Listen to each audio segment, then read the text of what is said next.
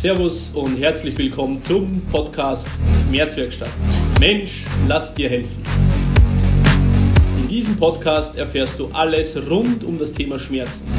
Mein Name ist Alexander Steif, ich bin Physiotherapeut und wünsche dir viel Spaß beim Inhalt der folgenden Episode.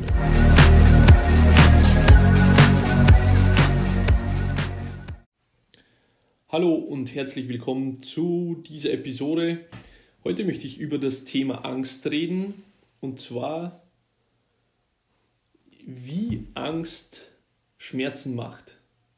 Und ich will dich hier durch einen Gedankenprozess führen, den ich für mich ähm, gelernt, aber auch erkannt habe und wie das zusammenhängt, damit du auch über den Tellerrand schauen kannst und ähm, deine Schmerzen auch von anderen Seiten betrachtest und die Notwendigkeit dann letztendlich deines Organismus ähm, erkennst, hier auch durch Schmerzen auf Belastungen und, und dysfunktionale Dinge eben hinzuweisen. Also wie kann es passieren, dass Angst Schmerzen macht? Erstens mal, von welchen Schmerzen rede ich hier?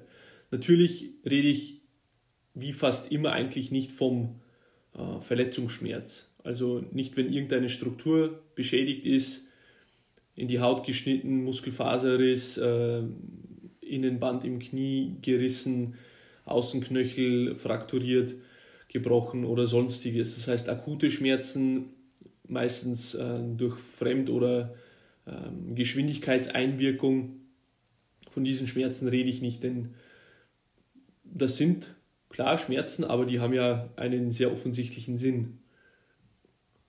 Und deswegen ist es hier auch wichtig für mich zu betonen, dass auch die anderen Schmerzen, die irgendwann schleichend daherkommen und irgendwann auch teilweise unerträglich stark werden, die haben natürlich auch einen Sinn. Denn unser Körper macht sich nicht die Mühe, irgendwie zwei Sorten von Schmerzen zu haben, die sich sehr ähnlich anfühlen dann. Okay, aber ja, ich nenne ihn auch den orthopädischen Schmerz. Das bedeutet ein Schmerz, der entsteht eigentlich durch Fehlverhalten. Welcher Natur auch immer. Und jetzt muss man verstehen zum Beispiel, was Angst im Körper auslöst. Wenn man sich hier auch ähm, ein Ende des Zahlenstrahls der Angst anguckt, so will ich es mal formulieren, äh, null Angst, das heißt, ich bin komplett entspannt, ich habe gar keinen Grund, Angst zu haben und maximale Angst. Äh, kann sich jeder vorstellen, dass ich in der maximalen Angst ähm, sehr, sehr stark muskulär angespannt bin. Und ich habe mir in der Vergangenheit auch öfter mal Gedanken gemacht, welche Situationen, welche Beispiele wären denn da wirklich geeignet, um, um um bildhaft darzustellen, was maximale Angst sein könnte. Und ich bin so drauf gekommen, ähm, vielleicht kennst du dieses Gefühl, unter Wasser getaucht zu werden und unter Wasser keine Luft zu bekommen. Ich hoffe nicht jetzt aus einer blöden Erfahrung, einer ernsten Erfahrung, sondern vielleicht meistens halt irgendwie im Freibad, äh, im Schwimmbad mit Freunden dann hat man das gespielt, sich zu tauchen so ungefähr. Und vielleicht hat man mal das erlebt, wie es ist, wenn, wenn mal ein Ticken zu lange gehalten wurde und man dann nicht mehr hochgekommen ist jetzt, was das für ein Gefühl macht. Das ist die pure Angst. Das ist auch die pure Panik letztendlich. Das ist nochmal vielleicht eine Stufe höher als Angst. Ähm, und in welcher Situation befindet sich dann unser muskuloskeletales System, wenn wir in der Panik, in der maximalen Angst sind? Naja, es ist in der maximalen Anspannung. Logisch, oder? Man, das Gehirn versucht sich hier auf jeden Fall zu retten, denn das Überleben ist in dem Fall akut ähm, bedroht. Und mal angenommen, man hätte jetzt wirklich eine, eine schlechte Erfahrung mit diesem Thema gemacht, wie zum Beispiel unter Wasser. Man, man ist wirklich mal, keine Ahnung, Zeuge von, von einem Ertrinken geworden. Ich nehme das als Beispiel, weil mir hat das mal eine Patientin erzählt und wir sind auch drauf gekommen, dass das bei ihr noch, noch tief in ihr drin haftet. Diese Angst. Denn ähm, ihr Problem auf der körperlichen Ebene beschränkt sich auf Schulter-Nackenbereich, sage ich jetzt mal. Ja. Auch der untere Rücken, glaube ich, ein bisschen, aber vor allem Schulter-Nackenbereich. Und wir sind schnell drauf gekommen, dass sie ein, ein Thema mit der Atmung hat, obwohl sie jeden Tag schwimmen geht und auch ausdauermäßig Sport treibt. Und das war sehr faszinierend, auch für sie selbst festzustellen, dass sie auf der Atemebene wirklich ein Defizit hat. Nicht in der Ausdauer, aber in der Atemmechanik und in der Atemchemie, so würde ich es jetzt formulieren. Und dadurch sind wir auch eben tiefer und tiefer zu diesem Thema gekommen, dass sie aus ihrer Kindheit, weil sie da so ein schreckliches Ereignis erlebt hatte, wo ein Junge neben ihr ertrunken ist, ähm, dass das auch in ihrem Körper sich manifestiert hat. Und diese Anspannung muskulär begleitet sie, weil ihre Atmung, weil sie immer noch quasi die Luft anhält. Weil sie immer noch quasi, bildlich gesprochen, um Luft ringt.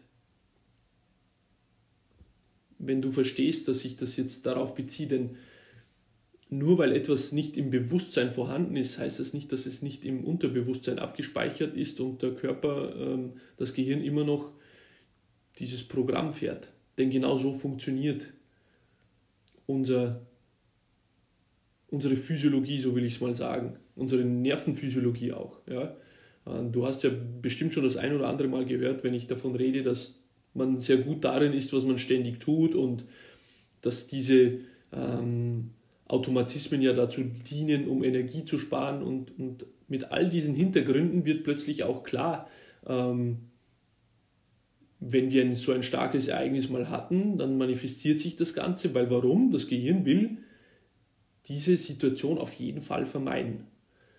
Natürlich im, im Fall dieser einen Patientin hat sie jetzt nicht selber um Luft gekämpft, sondern hat das jetzt nur miterlebt. Aber sie hat sich wahrscheinlich auch vielleicht unterbewusst, unbewusst so sehr in diese Situation hineinversetzt, dass, dass ihr einfach die Luft weggeblieben ist. Und wunderschön war eben zu sehen, wie, wie stark und schnell sich auch ihre Probleme ähm, gelöst haben, nachdem sie angefangen hat, ganz effiziente und, und einfache Atemübungen zu machen. Und da habe ich gewusst persönlich, ähm, ja, da müssen wir jetzt rein von, was weiß ich, Schulter-Nackenmuskeln wenig machen, sondern da ging es tatsächlich um das Thema Atmung und dieses Thema haben wir dann auch vertieft, um um besser und besser ähm, ihr System langsam umzustellen. Aber die Angst ist gerade für den Schmerz ein ganz, ganz wichtiges, ähm, eine ganz wichtige Belastung, äh, an die man denken sollte, wenn man selber körperliche Beschwerden hat. Und auch wenn dir jetzt gerade nicht die Logik erscheint, warum dein Knie wehtut und was das mit Angst zu tun haben sollte, frag dich erstmal überhaupt, wenn du diesen Podcast gerade hörst, gibt es Angst in meinem Leben, in meiner Vergangenheit? Hat, ha, Habe ich als Kind vor allem, ja, ähm, oder auch dann als junger Erwachsener oder Erwachsener wirkliche Angst mal erlebt? Hatte ich Situationen in meinem Leben, wo ich wirklich Angst hatte? Hatte ich Angst um irgendjemanden? Um meine Kinder, um, um meine Enkelkinder, um Freunde, was auch immer. Gab es mal Situationen, wo Angst ein Thema war? Und dann erlaube dir zu, dich zu fragen, was wäre, wenn du diese Angst noch gar nicht verarbeitet hättest, wenn die noch immer in deinem Körper ist und du sie nur verdrängt hättest. Denn das ist etwas, was unser Gehirn sehr, sehr gut kann. Dinge verdrängen, die unangenehm sind. Aber das bedeutet nicht, dass sie aus dem Organismus draußen sind, sondern die manifestieren sich dann im Unterbewusstsein und äh, überlagern auch bestehende Funktionen und machen das Leben schwer. Übrigens ist ähm, der Bezug zwischen Knieschmerz und Angst sehr leicht mechanisch erklärbar. Die Angst manifestiert sich meistens immer hauptsächlich im Zwerchfell. Das Zwerchfell ist unser Haupteinatemmuskel und wenn es, wenn der Körper, das Gehirn Angst erfährt, dann erfolgt immer eine Schnappatmung, ein tiefes, schnapphaftes Einatmen. Das ist eine maximale Leistung des Zwerchfells und diese wird belastet. Diese Funktion wird dann durch die Angst belastet. Und weil das Zwerchfell aufgrund seiner Position mitten im Körper sitzt und an der Lendenwirbelsäule befestigt ist, kann auch durch Anspannung des Zwerchfells zum Beispiel die untere Lend also die Lendenwirbelsäule ähm, Richtung Hohlkreuz dann gerichtet sein, weil eben das Zwerchfell von innen ständig an diesen Knochen zieht, wenn das Zwerchfell selbst angespannt ist. Aber auch auf die Übertragung, durch die Übertragung auf die Beckenbodenmuskulatur. Diese sitzt, wie der Name sagt, ähm, ist im Becken aufgehängt und hat als Hauptfunktion natürlich unsere Organe zu halten, aber auch äh, die Ausscheidungen zurückzuhalten. Und wenn die Beckenbodenmuskulatur angespannt ist, und das ist sie immer dann, wenn das Zwerchfell angespannt ist, denn durch die Anspannung des Zwerchfells drückt das Zwerchfell permanent nach unten, also muss die Beckenbodenmuskulatur mehr Tragekraft leisten. Und wenn das ein dauerhafter Zustand ist, dann ist eben die Beckenbodenmuskulatur immer zu sehr auch angespannt, auch irgendwann schwach. Und weil die Beckenbodenmuskulatur angespannt ist, sind auch die Beckenskelettmuskeln und Hüftmuskeln reflektorisch angespannt. Das ist nun mal ein Prinzip in unserem Körper. Selten haben wir selektive Spannung in, einer, in einem Muskel oder einer Muskelgruppe, sondern weil unser Körper ganzheitlich funktioniert und arbeitet, ähm, fangen sofort andere Muskelgruppen auch mitzuarbeiten und mitzuhelfen. Und dadurch entsteht eine zu starke Muskelspannung äh, in der Hüftmuskulatur und diese zieht sich dann über den Oberschenkel zum Knie. Und das ist real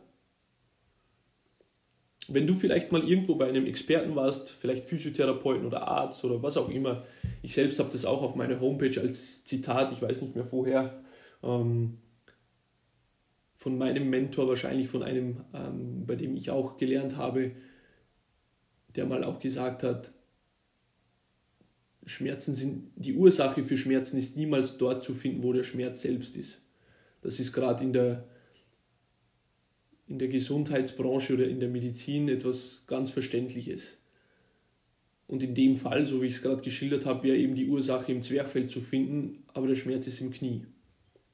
Und wenn man das nicht berücksichtigt, dass das hier Möglichkeiten gibt, und zwar hochwahrscheinliche Möglichkeiten nämlich, wenn man betrachtet, dass die Atmung nun mal etwas ganz, ganz Essentielles ist und wir mehrere Tausende, Zehntausende Male am Tag atmen, dann ist das nicht weit hergeholt, dass tatsächlich Ursachen für Knieschmerz im, in der Atmung zu finden sind. Und deswegen ist es so wichtig, jetzt ist es natürlich nur ein Aspekt. Heute ist das Thema in dieser Podcast-Episode die Angst. Aber jeder hat doch irgendwie Angst in sich. Und die muss ja irgendwo herkommen. Und meistens ist Angst eben nicht etwas Spezielles, dass man nur Angst vor etwas Speziellem hat, sondern ich sage dazu, so wie es auch die Chinesen, ähm, die chinesische Medizin eher formuliert, Angst ist wie eine Wirkkraft im Körper. Und, und wenn sie da ist, dann ist sie da. Und dann hat man Angst gegen verschiedene oder diverse Dinge äh, und nicht nur, weil ich jetzt, keine Ahnung, mal eine Spinne auf meinem Arm äh, sitzen hatte, dass ich jetzt nur Angst gegen die Spinne habe, Nein, meistens ist es eher so, dass die Angst als Wirkkraft in meinem Körper arbeitet und ich dann verschiedene Ängste bekomme. Zum Beispiel gegen Spinnen, gegen Schlangen ähm, oder irgendwelche Situationen, die mir unangenehm sind, ähm, dann habe ich halt verschiedene Ängste, weil die große Angst in meinem Körper letztendlich einfach Angst sich manifestiert und breit gemacht hat.